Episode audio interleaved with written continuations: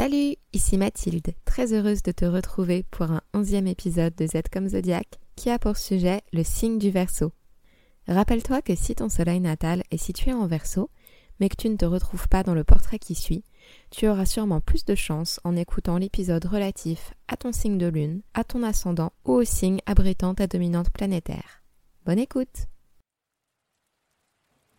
Avant-dernière étape du zodiaque la matière est presque redevenue poussière.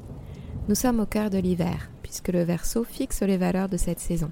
La nature étant désormais cet endroit hostile, donnant l'impression que le printemps ne reviendra jamais, il semble vain de ne faire confiance qu'à soi-même. Comme il est loin le temps où le lion souverain rugissait seul dans sa jungle luxuriante, c'est le collectif qui prime désormais, car l'union fait la force face aux catastrophes extérieures. Son symbole cursif représente deux lignes copiées sur le hiéroglyphe égyptien de l'eau. Quant au verso, il s'agit d'un vieux sage, portant une amphore inclinée qui répand son contenu. Pourtant, le verso est un signe d'air. Cette ambiguïté fait écho à l'eau brûlante du scorpion, qui pouvait détruire sur son passage, et était donc assimilée au feu. L'air du verso est fluide comme l'eau. Après tout, le mot courant peut s'appliquer tant à l'air qu'à l'eau, ainsi que le mot onde. Tous les jours, nous baignons dans ce vide autour de nous, fait d'air et de gaz variés, et nous évoluons au milieu des ondes sonores et électromagnétiques.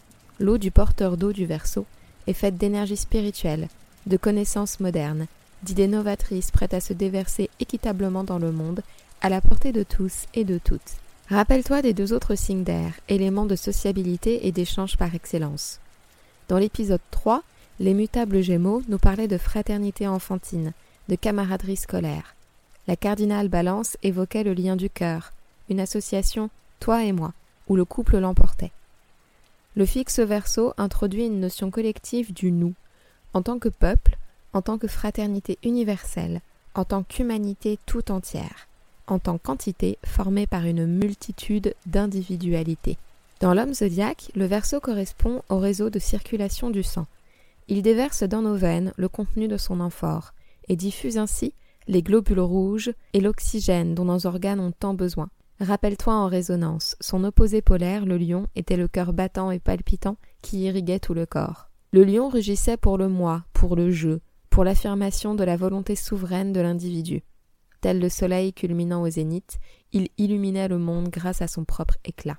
Le Verseau chercherait plutôt à abolir les privilèges du seul individu culminant sur son trône doré. C'est un principe de base, si souvent répété dans les écoles primaires. Ta liberté s'arrête là où commence celle d'autrui. Plutôt que de réussir seul, le Verseau préfère diluer son triomphe personnel pour le transcender au sein d'une réussite collective. Comme d'habitude, les deux pôles se complètent.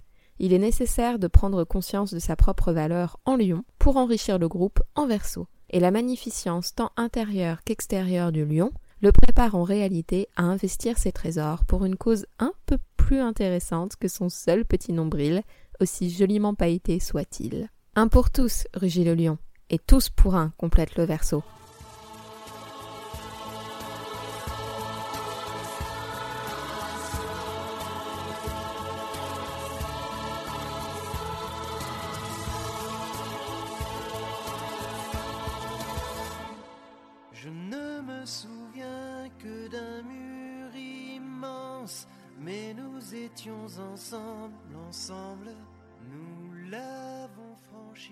S'agit de l'avant-dernier épisode de cette série.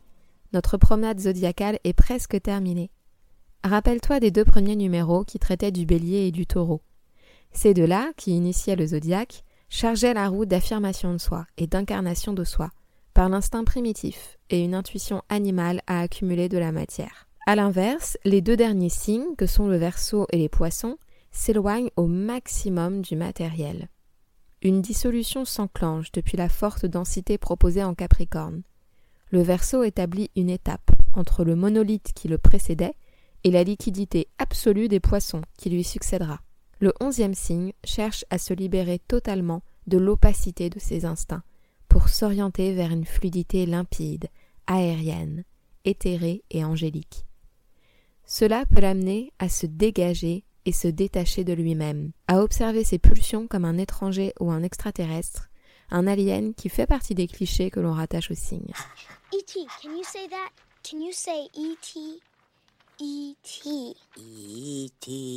Aspiré par des mondes supérieurs et divins, il plane bien au-dessus du sol, dans sa pureté harmonieuse et paisible, ne ressentant que la paix de l'amour et non ses tourments. Si le Capricorne renonce, le Verseau se détache. Mais comme nul n'est composé à 100% d'une seule énergie astrologique, cela peut prendre la forme d'un détachement froid et individualiste. Comme il décroche des réalités quotidiennes, on peut avoir l'impression que rien ne l'atteint. Et pourtant, comme dans le signe de la balance, l'astre solaire, qui représente notre ego et notre idéal à atteindre, se trouve en position inconfortable. En verso, c'est celle de l'exil. Peut-être que cela explique, pour les natives et natifs du signe, la quête si forte d'une vie psychique sereine en dépit de cette position incommode du soleil. Le verso éprouve l'intuition que chaque arbre rajouté à la forêt apporte au groupe sa valeur ajoutée. La forêt est un paysage de prédilection pour le signe, car chaque arbre, particulier et singulier, apporte sa participation à l'édifice de ce concept faramineux qu'est la forêt, le bois, qui n'existe que grâce à l'accumulation d'éléments uniques. Le Verseau accorde beaucoup de crédit à ses semblables, qu'il a tendance à idéaliser. Il s'attend à ce que chacun ressente le devoir d'honnêteté, envers soi comme envers les autres. Lui-même éprouve la pureté qui réside dans le don altruiste de ses talents auprès d'une cause ou d'une utopie commune. Mais il demeure lui-même un individu, un être de désir et de volonté, et ce cadeau au groupe induit un renoncement à la satisfaction de ses ambitions, de son temps, de son bien-être. En verso, la volonté du soleil défaille. Que doit-il faire pour être à la hauteur de son idéal? Un idéal qui ne dépend pas que de lui, mais aussi du bon vouloir d'autres soleils environnants. Marivaux, natif du signe, a écrit Dans le monde, il faut être un peu trop bon pour l'être assez. Vu le monde dans lequel on vit, la déception est vite arrivée si l'on pense comme Marivaux. Le danger pour ces êtres éthérés serait de tomber de haut. Je cite André Barbeau Grande est l'âme, faible est le caractère. Riche est la tension spirituelle, pauvre la volonté d'imposer son point de vue personnel, puisque l'être n'existe que dans la mesure où il fait corps avec une cause impersonnelle. Heureusement, le Verseau est aussi le signe des grandes amitiés, des solidarités, des fraternités, de la participation citoyenne et de l'intégration sociale. S'il se coupe de sa sensibilité, le Verseau développe des traits originaux, voire excentriques. Il s'agit de penser en dehors de la boîte, de se distinguer, de se démarquer de ses racines et de ses cadres d'origine. Eh oui, rappelle-toi, il n'est pas de ce monde. Tout comme le contestataire scorpion ou le libertaire sagittaire, il aura tout intérêt à se concentrer sur des causes plus grandes que lui, en l'occurrence des grandes réformes, des innovations, ou même la révolution, pour éviter de s'engoncer dans un autocentrisme qui le rendrait trop baroque, trop braqué, trop extravagant. Indépendant, ravi d'avoir trouvé ses propres voies, il se sent inadapté à son milieu, tel un phénomène étrange que personne n'attendait. Pour quelqu'un qui n'avait jamais été fait pour ce monde, je dois avouer que j'ai soudain du mal à le quitter. Bien sûr, on dit que chaque atome de notre corps faisait autrefois partie d'une étoile. Peut-être que je ne pars pas. Peut-être que je rentre chez moi. Je cite à nouveau Barbeau qui en dresse un portrait explicite. D'instinct, il se refuse aux normes de la vie encroûtée. On le voit sortir des sentiers battus, rompre avec les routines et les préjugés, négliger les contingences, mépriser les conventions, bousculer les usages établis de la morale et de la société. Voulant délibérément être à part, il ne fait pas comme les autres. Ses opinions tranchent sur celles des gens qui l'entourent. Il se plaît même à les choquer. Ses goûts surprennent, ses besoins étonnent. Il peut faire un parfait révolté qui se plaît dans la désinvolture et l'impertinence. N'étant parfaitement intégré qu'à son domaine particulier, il tente souvent d'échapper à l'adaptation collective, en jouant une politique de prestige, qui est une manière de ne pas vouloir descendre de sa hauteur. Ses grands gestes personnels cachent alors un certain sentiment d'insécurité en face du monde. Bref, le verso peut rapidement virer snob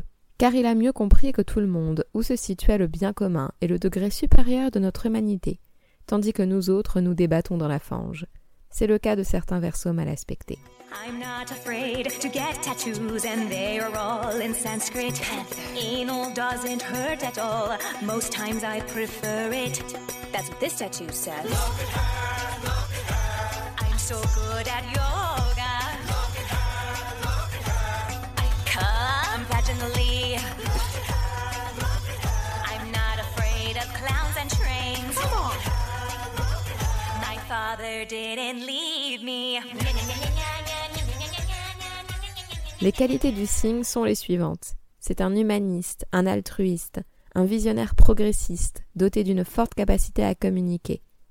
Inventif, ingénieux, audacieux, avant-gardiste, il met son originalité et sa mobilité au service de la paix, de la non-violence et de la communauté.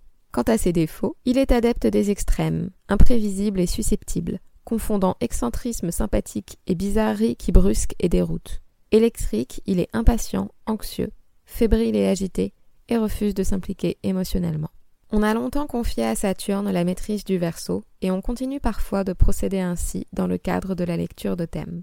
C'est la planète en domicile dans le signe précédent, celui du Capricorne, où l'astre établissait la victoire du collectif sur l'individu grâce aux principes politiques, aux devoirs civiques, aux raisons d'État et au sens des responsabilités.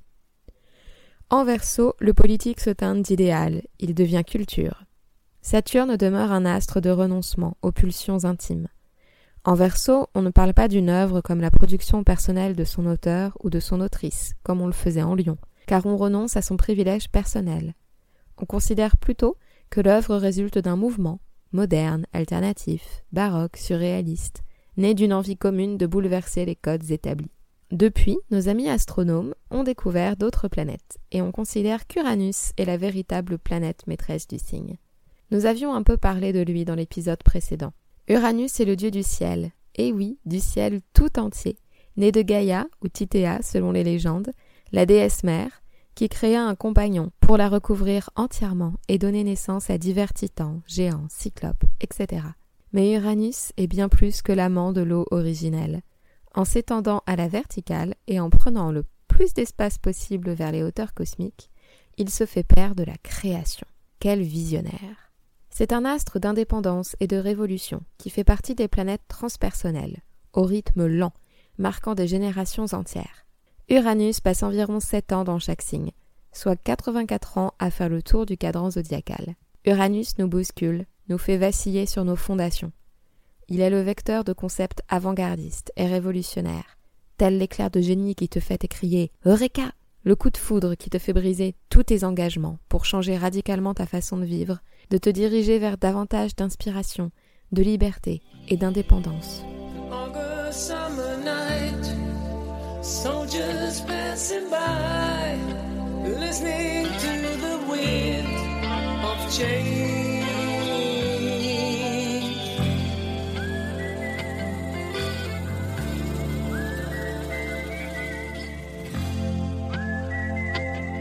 L'astre évoque nos découvertes et nos inventions collectives mais peut aussi se montrer cruel, car les imprévus qui te font passer d'un extrême à l'autre s'effectuent rarement en douceur.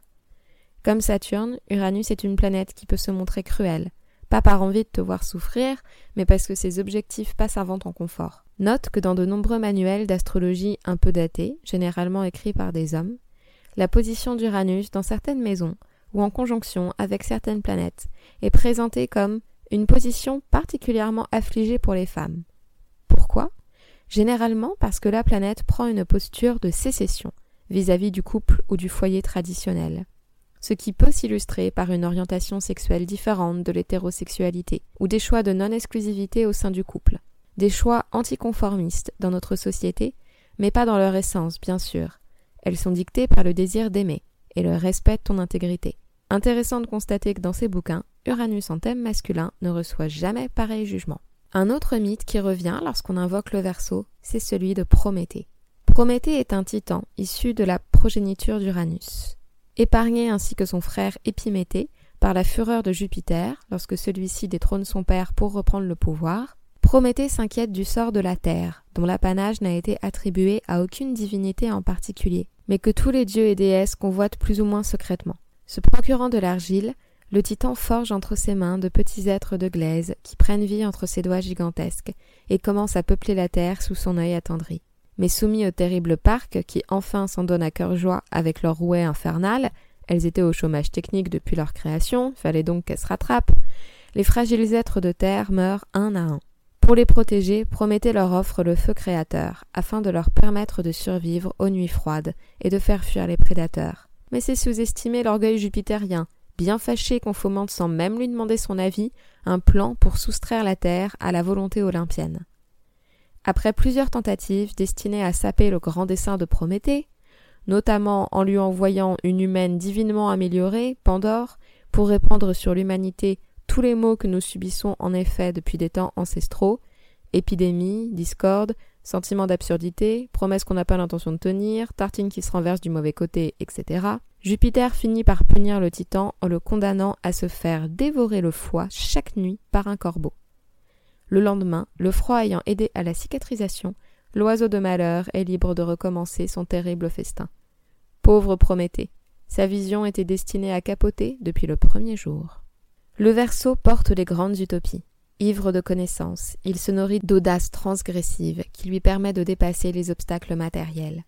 Tes pieds sont plantés sur le plancher des vaches?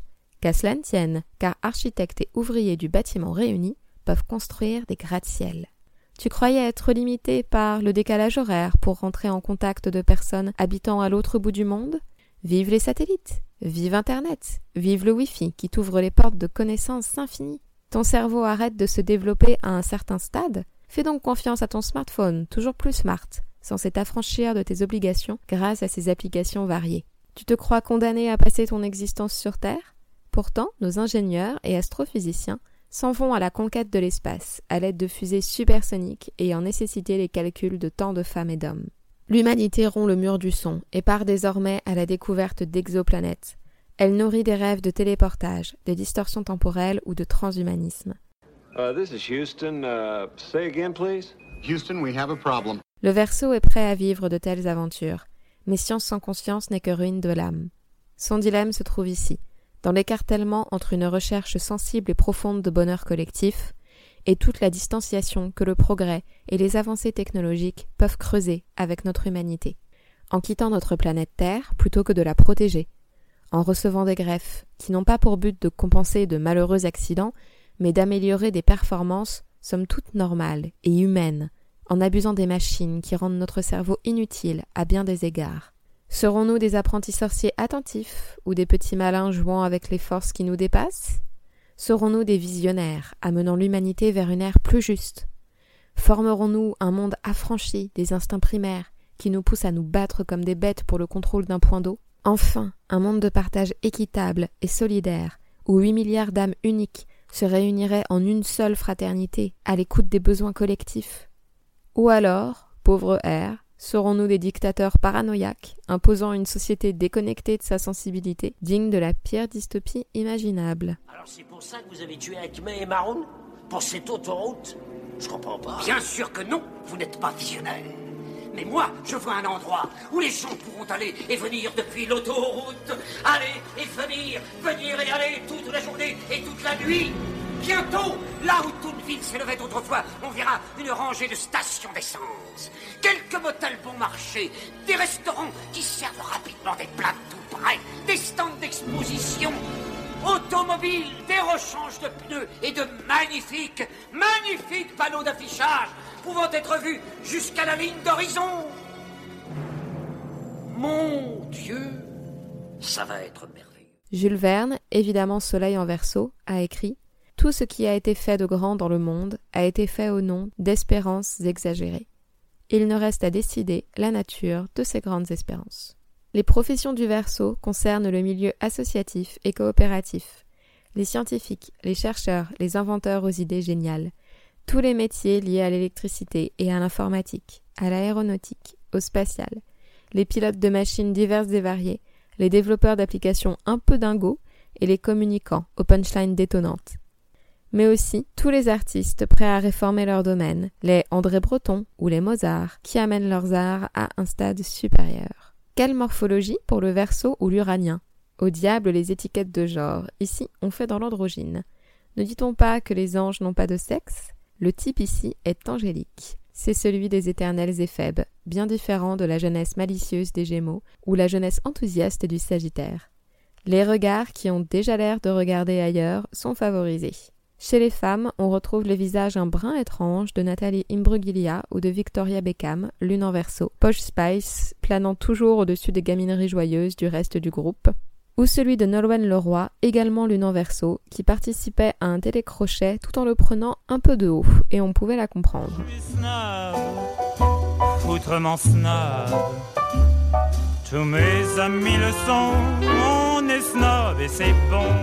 Daphné Roulier et Charlotte Rampling également possèdent ce regard typique du cygne qui nous contemple avec une certaine hauteur.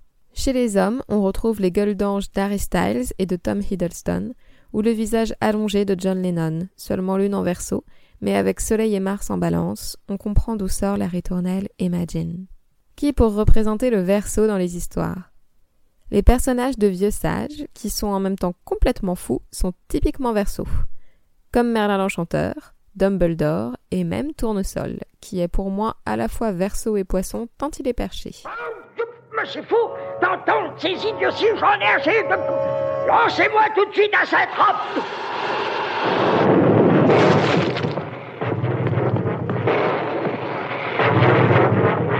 Oh Où a-t-il filé? À Saint-Trope, parce qu'il vient de dire. Et où c'est-il?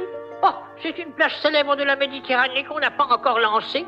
Mais il va revenir Qui sait Il est si cabochard. En Heroic Fantasy, les elfes symbolisent le verso.